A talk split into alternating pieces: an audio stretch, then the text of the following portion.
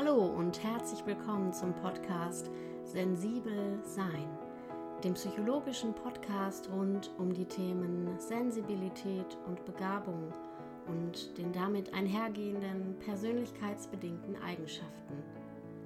Mein Name ist Britta Sperling, ich bin Psychologin und Musiktherapeutin und freue mich, dass du heute dabei bist.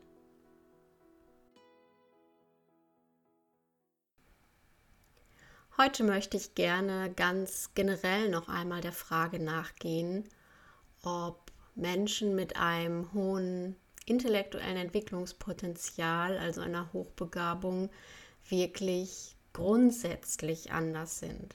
Also gibt es Entwicklungsunterschiede, die sich auf ihre gesamte Persönlichkeit, aber auch auf emotionale oder soziale Aspekte beziehen und welche Rolle spielen dabei eben auch die Klischees und die vielfach verbreiteten Vorurteile, die eben in vielen Köpfen noch existieren. Du wirst hier zum Teil einige Überschneidungen ähm, mit der Folge Hochbegabung und Persönlichkeit finden. Ähm, ich möchte aber doch noch mal so ein bisschen spezifischer auch dieses Problem heute herausarbeiten, dass wir wirklich einen ähm, gewissen Forschungsstand eben haben zu dieser Frage ähm, den ich auch dann gleich aufzeige und erläutere. Und auf der anderen Seite eben aber auch ähm, ja, ein, ein weit verbreitetes Bild oder auch in Kreisen unter Betroffenen selber die Vorstellung, dass es eben doch so etwas wie ähm, grundsätzliche Unterschiede gibt und auch ähm, ja, unter Experten selber, die eben vielfach mit hochbegabten Menschen zu tun haben, ob in der Diagnostik oder Beratung, wird eben auch immer wieder von gewissen Merkmalen gesprochen. Aber das sind im Grunde nicht grundsätzliche Persönlichkeitsunterschiede, ähm, sondern im Grunde ja ähm, Dinge, in denen sie sich gegenseitig auch teilweise wiedererkennen und merken, ach, das ist bei mir genauso.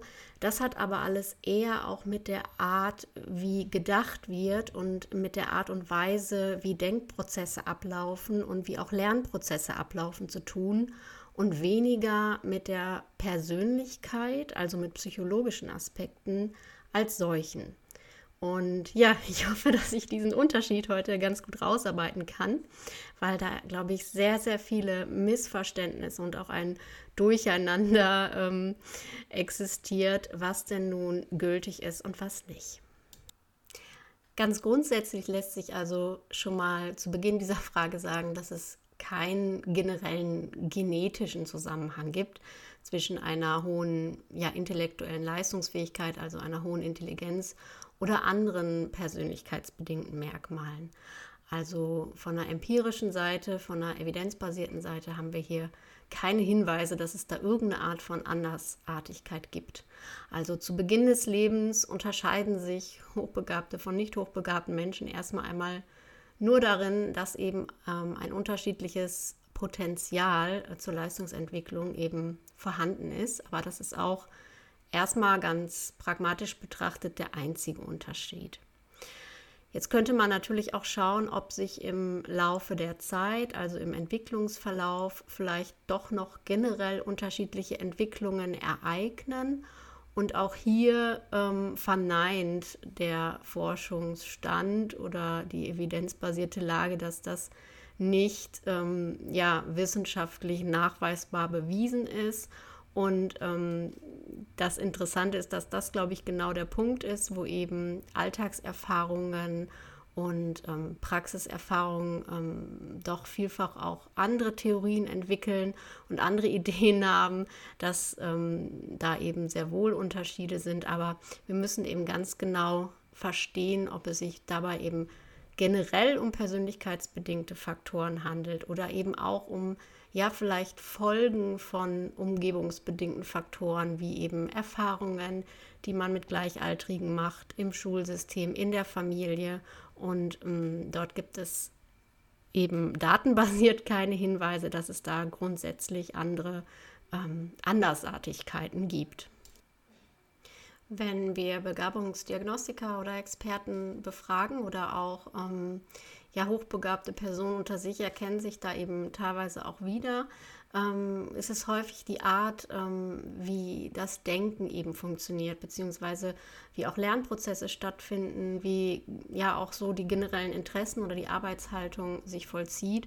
Und da ist es schon so, dass so ein paar Merkmale eben beschrieben werden immer wieder, ähm, woran man das auch so erkennen kann, dass eben auch eine Hochbegabung vorliegt dass zum Beispiel ähm, ja sehr dichte Information, also auch hohes Detailwissen vorhanden ist, ein sehr, sehr ungewöhnlicher Wortschatz oder auch eine ausdrucksstarke Sprache, also an diesen sprachlichen und teilweise auch rhetorischen Aspekten ähm, kann man das ganz gut festmachen oder spürt man so eine Art Schnelligkeit im Kopf, sage ich mal. Und natürlich auch, dass ähm, bei komplexen Zusammenhängen oder Sachverhalten oder Aufgaben sehr schnell so zugrunde liegende Phänomene oder Muster erkannt werden. Und auf der anderen Seite, wenn eben ja, Aufgaben sich wiederholen oder wenn Routinetätigkeiten eben den Alltag bestimmen, ähm, kann es eben sehr, sehr schnell zu einer anhaltenden Langeweile bis hin zu Unruhe eben kommen, weil einfach ja, die, die intellektuelle Unterforderung dann ein Stressfaktor werden kann. Wenn ähm, hochbegabte Menschen ähm, zusammen sind oder untereinander sind, sind das häufig so die Punkte, in denen sie ähm, eine Art Verbindung spüren oder in denen sie auch erkennen, dass sie irgendwie ähnlich ticken. Ähm, sie etablieren dann ein sehr starkes Verbundenheitsgefühl und ähm, sprechen vielleicht auch über diese Überlegung, ob eine grundsätzliche Andersartigkeit eben vorhanden ist und ähm, geraten dann schnell so ein bisschen in die Falle, dass sie das mit generellen Persönlichkeitsmerkmalen aus dem ja, psychologischen Zusammenhang durchmischen.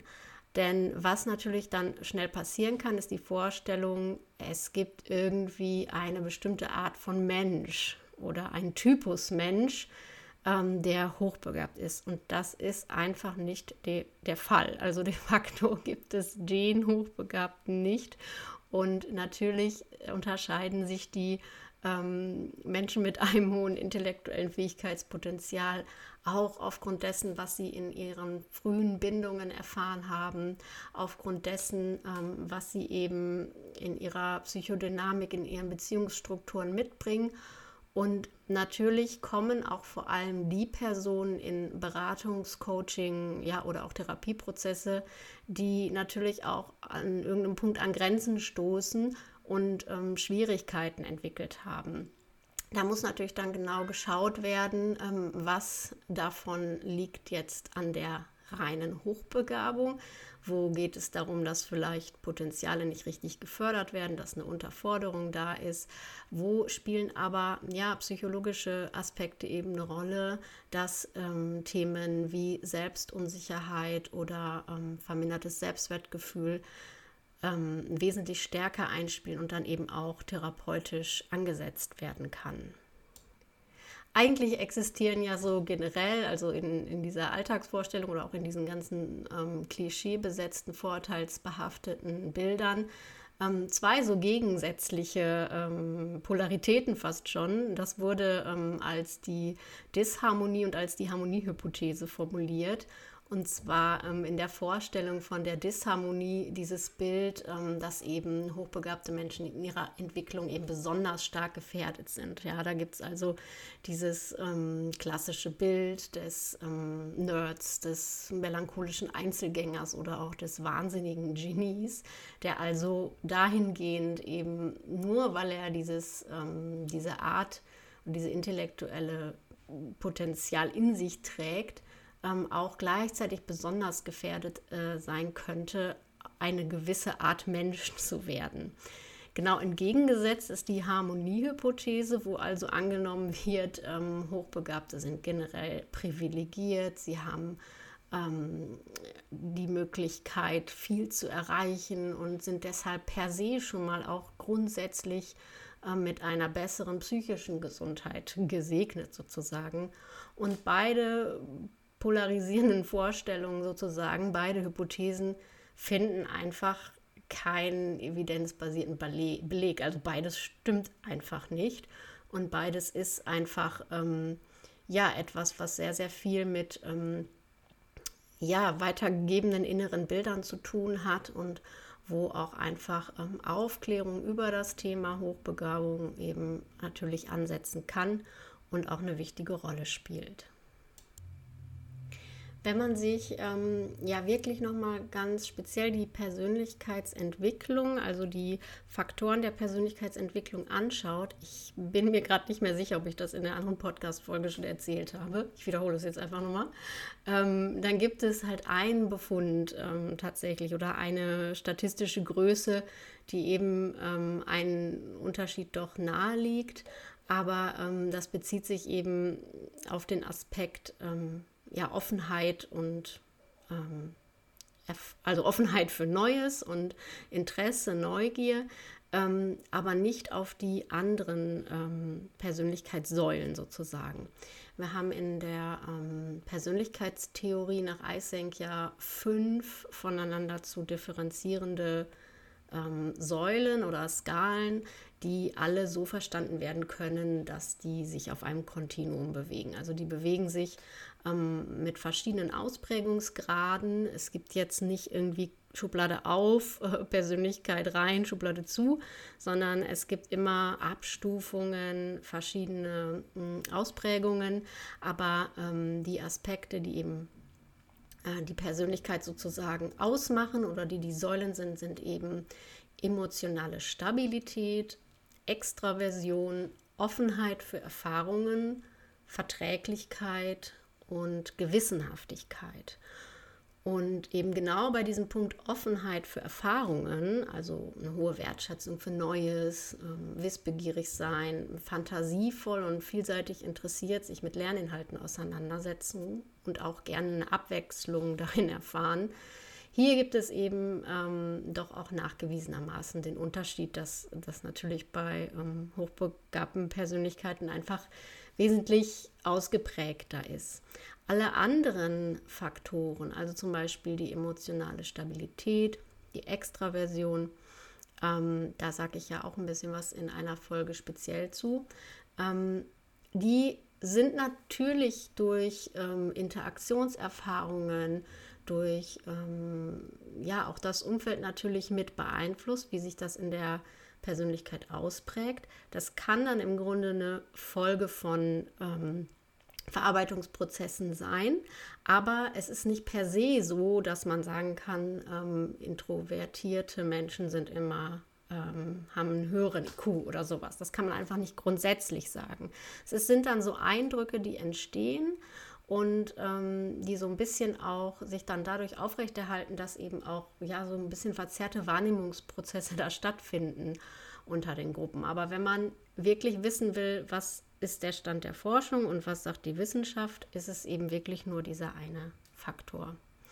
Falls es dich interessiert, was die anderen ähm, Persönlichkeitssäulen bedeuten, ähm, und ja, dir eben auch da vorzustellen, dass, wir nehmen mal den Faktor emotionale Stabilität, ähm, dass sich da eben hochbegabte Kinder und auch Erwachsene auf dem ganzen Spektrum wiederfinden können. Ähm, da geht es eben einfach darum, wie Emotionen generell erlebt werden. Ist jemand eher ruhig, ausgeglichen, sorgenfrei und auch in seiner Stresstoleranz sehr stabil und ähm, ja nicht so regiabel? Und ähm, auch da müssen wir ein bisschen die ähm, Bilder und Klischees, die wir im Kopf haben, hingehend hinterfragen. Also dass beispielsweise ähm, ja bei, ich sag mal, hochbegabten Jungen, die vielleicht unausgeglichen sind, dass sie dann eben schnell so in die Opposition und auch ins Aggressive gehen, dass das eben alles immer sein kann, aber nicht muss. Also das ist in, in diesen Zusammenhängen eben immer ganz wichtig, dass wir kein, nicht versuchen, Generalerklärungen zu entwickeln. Also es kann das alles geben, aber es ist kein Gesetz, also es muss nicht. Genauso wie wenn wir über den Zusammenhang von Hochbegabung und einer besonders hohen Sensibilität sprechen. Ähm, auch da ist es so, dass dieser Zusammenhang natürlich sein kann, aber nicht muss. Und auch da haben wir nicht so eine wirklich eindeutige Datenlage. Und es ist immer so die Frage, auch worauf man sich beziehen möchte. Möchte man sich jetzt wirklich ganz empirisch streng an dem orientieren, was sozusagen die Wissenschaft uns äh, sagt? Oder ähm, geht es auch manchmal darum, ähm, ja, bestimmten eigenen Vorstellungen zu entsprechen oder auch ähm, eigene Vorstellungsbilder damit zu bekräftigen, wenn ich mir andere Erklärungsansätze suche. Gucken wir weiter bei den ähm, Säulen der Persönlichkeit, ähm, wenn wir uns den Faktor Verträglichkeit anschauen, wo beschrieben wird, wie hilfsbereit, mitfühlend, kooperativ oder wohlwollend jemand ist oder auch ein generelles, ja, zwischenmenschliches Vertrauen eben mit einem erhöhten Harmoniebedürfnis auch einhergeht. Auch hier ähm, ist es natürlich so, dass äh, je nachdem, welche Lernerfahrungen gemacht wurden, ähm, dieses Persönlichkeitsmerkmal unterschiedlich ausgeprägt sein kann. Es kann hochbegabte Personen geben, die sehr vertrauensvoll im zwischenmenschlichen Kontakt interagieren, die da auch sehr viel auf Nähe und ähm, Verständnis eben gehen von ihrer Persönlichkeit her. Genauso kann es aber auch so eher diesen etwas misstrauischen und ähm, kritischen ähm, Personen geben, die da eben in eine ganz andere Richtung agiert.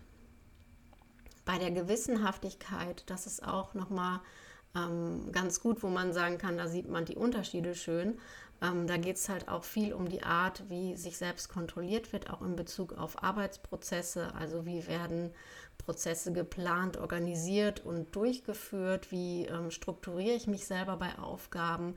Und das ist ja genau zum Beispiel der Punkt, wo ähm, eben im klassischen Underachievement die großen Schwierigkeiten eben auch bestehen, dass vielfach vielleicht gar nicht richtig gelernt wurde, eigene äh, Lernstrategien so zu entwickeln, dass ich mich selbst gut sozusagen in meinem Fähigkeitspotenzial begleiten kann, dass ich selber mich da systematisieren kann und gegebenenfalls ja auch eigene Herausforderungen wieder neu setze.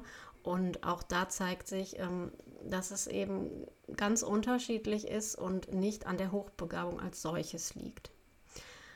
Zusammenfassend also nochmal festgehalten, nur der Faktor Offenheit für Erfahrungen ist empirisch nachgewiesen wirklich in der Persönlichkeit ähm, ja, von hochbegabten Menschen wirklich höher ausgeprägt. Bei allen anderen Persönlichkeitsmerkmalen, die wir ähm, in, nach der Persönlichkeitstheorie von Ising messen können, ähm, gibt es empirisch eben keinen Hinweis auf grundlegende oder gravierende Unterschiede wenn Personen das Gefühl haben, sie sind irgendwie, also sie treffen sich dann vielleicht in einer Gruppe für Hochbegabte oder auch in anderen ähm, Zusammenhängen, wo sich Menschen zusammentun und sie haben das Gefühl, sie sind sich von der Persönlichkeit sehr ähnlich dann mag das natürlich sein. Das hat aber nicht per se etwas mit ihrer Hochbegabung zu tun. Also natürlich kann es sein, dass man spürt, man hat vielleicht ähm, ja ähnliche Themen, ähnliche Muster, ähnliche Schemata. Das hat aber eben dann eher mit den ähm, ja mit den frühen Lernerfahrungen der Psychodynamik und den Bindungserfahrungen zu tun, wie sich da eben die Persönlichkeitsstruktur auch ausgebildet hat. Und es liegt nicht an der Hochbegabung. Trotzdem steht auch manchmal immer wieder die Frage im Raum, ob ähm, hochbegabte Menschen eben mit einem höheren ähm, Sensitivitätslevel sozusagen ähm, vielleicht Erfahrungen auch anders und tiefer verarbeiten. Und in diesem Zusammenhang ähm, ja, wird ja häufig Aaron genannt, die ich ja auch hier an, ganz am Anfang des Podcasts gesetzt habe, sozusagen mit ihrem Hochsensibilitätskonzept. Aber ähm, in der Hochbegabungsliteratur und in den Kreisen wird eben auch häufig ähm, noch ein anderer Name zitiert und das ist ähm, Dabrowski, der sich auch mit ähm, ja, erhöhten Sensitivitäten beschäftigt, also im Grunde ähnlich wie Aaron, aber das noch mehr in Zusammenhang bringt mit, ähm, ja, mit einem erhöhten Entwicklungspotenzial, was ja der Hochbegabung im Leistungsbereich eben auch nach oder bezeichnet wird. Und ähm, Dabrowski beschreibt eben eine ja eine gesteigerte Reaktion auf Reize ähm, und damit eine andere Qualität der Wahrnehmung. Und ähm, wenn dies eben ähm, entsprechend erkannt und ähm, auch gelebt werden kann, sagt er eben auch dann ein sehr hohes Entwicklungspotenzial voraus.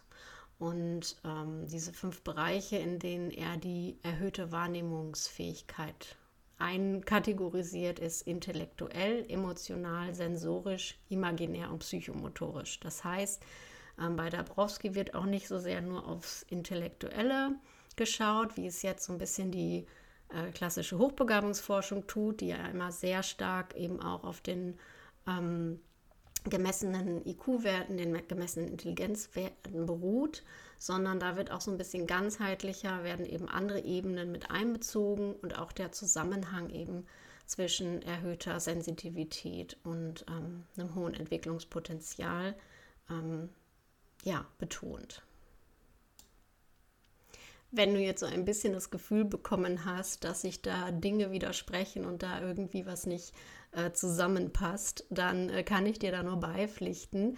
Es ist, das habe ich an verschiedenen Stellen schon immer mal wieder einfließen lassen. Es ist wirklich immer die Frage, mit welcher Brille wir auf Phänomene schauen und wie wir auch versuchen, Zusammenhänge zu verstehen. Und natürlich hat die ähm, akademische oder empirische Wissenschaft ähm, da ganz klare Kriterien und die hat auch ganz klare Methoden, mit denen sie arbeitet. Und äh, dann gibt es aber auf der anderen Seite natürlich die Praxis, in der einfach der wirkliche Kontakt äh, da ist, die wirklichen Phänomene sich zeigen ähm, und gefühlt werden natürlich auch. Und ähm, in, in, diesem ganzen Bereich Hochbegabung scheint es da eben, ja, es ist auf der einen Seite natürlich auch eine etwas hitzige Debatte oder aufgeladene Debatte, weil da auch viele Emotionen mit reinspielen, weil es viele Vorurteile, viele Klischees gibt weil wir eben von der Datenlage immer wieder her äh, gesagt bekommen oder auch wissen, es gibt eben keine Unterschiede und trotzdem fühlt es sich für viele Betroffene, die lange, äh, ich sag mal, vielleicht in, im Schulsystem oder auch generell in ihrem Leben in Anführungszeichen nicht erkannt wurden, also die gar nichts wussten von ihrer besonderen Begabung ähm, und dann vielleicht im späteren Leben erst Kontakt damit bekommen und das Gefühl haben, jetzt vieles sich erklären zu können oder auf einmal zu wissen, warum bestimmte Zusammenhänge in ihrem Leben sich ereignet haben, dann ist das natürlich auch ein Widerspruch und es ist ähm, schwer, das auf einen Punkt zu bringen. Aber wir dürfen festhalten, dass wir also immer, wenn Personen in Beratungsprozesse kommen, wenn sie therapeutische Hilfe aufsuchen, also mit bestimmten psychologischen Schwierigkeiten zu tun haben, dass wir immer, egal ob hochbegabt oder nicht, ähm, natürlich die ursächlichen und auch die aufrechterhaltenen Bedingungen berücksichtigen müssen und ähm, um ein komplexes Phänomen sozusagen ganz zu erfassen. Das geht bei allen Menschen. Und natürlich kann dann die Hochbegabung da eine Rolle spielen. Ähm, sie muss es aber nicht. Und in der ähm, Hochbegabungsberatung, so im pädagogischen Kontext, da geht es ja auch wirklich vielfach sehr speziell um die ähm, Förderempfehlungen, auch die Frage, wie kann man eben eine optimale Förderung generieren, wie kann das Kind am optimalsten lernen oder in seine ja, in, in sein Potenzial finden oder sein Potenzial auch ausschöpfen. Und äh, wenn es darüber hinaus Schwierigkeiten auf sozialer, emotionaler Ebene gibt, dann ähm, muss meistens eine etwas umfassendere und ganzheitliche Perspektive eingenommen werden, um dann auch eine ja, ganz konkrete Problemanalyse auch zu machen, welche Faktoren eben reinspielen. Wie war sind die frühen Kindheitserfahrungen, welche Bindungsmuster gibt es im Elternhaus, gibt es vielleicht momentan belastende Ereignisse und all dieses ganze komplexe Zusammenspiel ähm, ja, sollte dann möglichst ähm, ähm, zusammengefügt werden, um dann auch Empfehlungen und Hilfestellungen bieten zu können und zur Seite zu stellen. Und ja, eindimensional lässt sich das halt nicht gut ähm, lösen, weil das Phänomen komplex ist und weil natürlich auch die, ähm, ja, die Zusammenhänge, die dahinter liegen, komplex sein können. Jetzt kann man natürlich die Frage stellen, warum man hochbegabten Kindern überhaupt eine besondere Aufmerksamkeit schenken sollte. Also warum ist es überhaupt so wichtig, die zu erkennen und wieso sollen sie dann irgendwie noch besonders gefördert werden? Und die Antwort ist eigentlich ganz einfach. Es geht ja nicht darum, äh, jetzt quasi nur die hochbegabten Kinder zu fördern oder zu erkennen, sondern eben auch. Also alle sollen natürlich in einer Idealwelt die optimale Förderung erhalten, die für ihr Potenzial entsprechend ist. Und ähm, dafür ist es natürlich auch wichtig, dass immer solche Aufgaben gestellt werden oder so eine Begleitung da ist, die das Kind eben auch da abholt, wo es gerade steht und wo es aber mit seinen Möglichkeiten auch hin kann. Das heißt, die Ressourcen und Fähigkeiten von intellektuell begabten Menschen, die, ähm, ja, es ist einfach total wichtig, die auch ähm, an den Mann zu bringen, sozusagen, oder ähm, herauszuarbeiten, weil wir alle davon profitieren können, weil das ein, eine gesellschaftliche Ressource auch ist. Es ist ganz, ganz wichtig, diese Fähigkeiten nutzbar zu machen, ähm, weil sie eben auch sozusagen einem übergeordneten Ziel dienen können, in dem Personen eben dann auch entsprechende Wege einschlagen, entsprechende ja, innovative Ideen, neue Denkansätze entwickeln können und im besten Fall auch mit der praktischen Kompetenz ausgestattet sind, ähm, diese dann auch umzusetzen. Und dafür ist natürlich viel mehr auch wichtig als ähm, ja im Grunde gute Schulnoten oder ähm, die bestmögliche intellektuelle Leistung, sondern es gehört eben auch noch ganz viel anderes dazu. Also die Gesamtpersönlichkeit ähm, bringt sich dann ja später auch in den Arbeitsprozess ein und ähm, geht auch ihren Weg. Und ähm, deshalb sollten wir immer den Blick auf den ganzen Mensch, die ganze Persönlichkeit richten und ähm, die Hochbegabung nicht als etwas Elitäres oder Besonderes wahrnehmen oder betrachten, sondern letztendlich als das, was sie ist, ein Potenzial, was wenn der Mensch es entfalten kann, ihm selber gut tut, weil er in seiner Kraft steht, aber was auch einfach einen gesamtgesellschaftlichen Nutzen haben kann und sollte. Und in diesem Sinne würde ich die Folge jetzt beenden. Ich hoffe, dass du meinen Gedankengängen einigermaßen folgen konntest. Und ähm, ja, wir werden uns dann des Weiteren noch mit Themen wie ähm, Kreativität, ähm, möchte ich gerne noch eine Folge machen. Über Motivation möchte ich gerne sprechen. Ähm, aber es stehen auch noch einige Gespräche auf der Liste. Trotzdem ähm, wird es jetzt in den nächsten Wochen oder in den kommenden Wochen nicht ganz so regelmäßig neue Folgen geben. Ähm, es ist einfach durch äh, ja, Pandemie bedingt und auch durch die Weiterbildung, in der ich mich gerade befinde und parallel meinem eigenen Arbeiten nicht ganz so viel Kapazität frei für neue Podcast-Folgen. Aber parallel ähm, versuche ich daran immer weiterzuarbeiten, weil es mir Freude macht. Und ja, ich ähm, gerne ein bisschen aufkläre über die zugrunde liegenden Zusammenhänge beim Thema Sensibilität, Begabung, Persönlichkeit. Ich wünsche dir alles Gute nimm gern Kontakt zu mir auf, wenn du Fragen hast oder ähm, ja, sonstige Anregungen, Wünsche und bis zum nächsten Mal, deine Britta.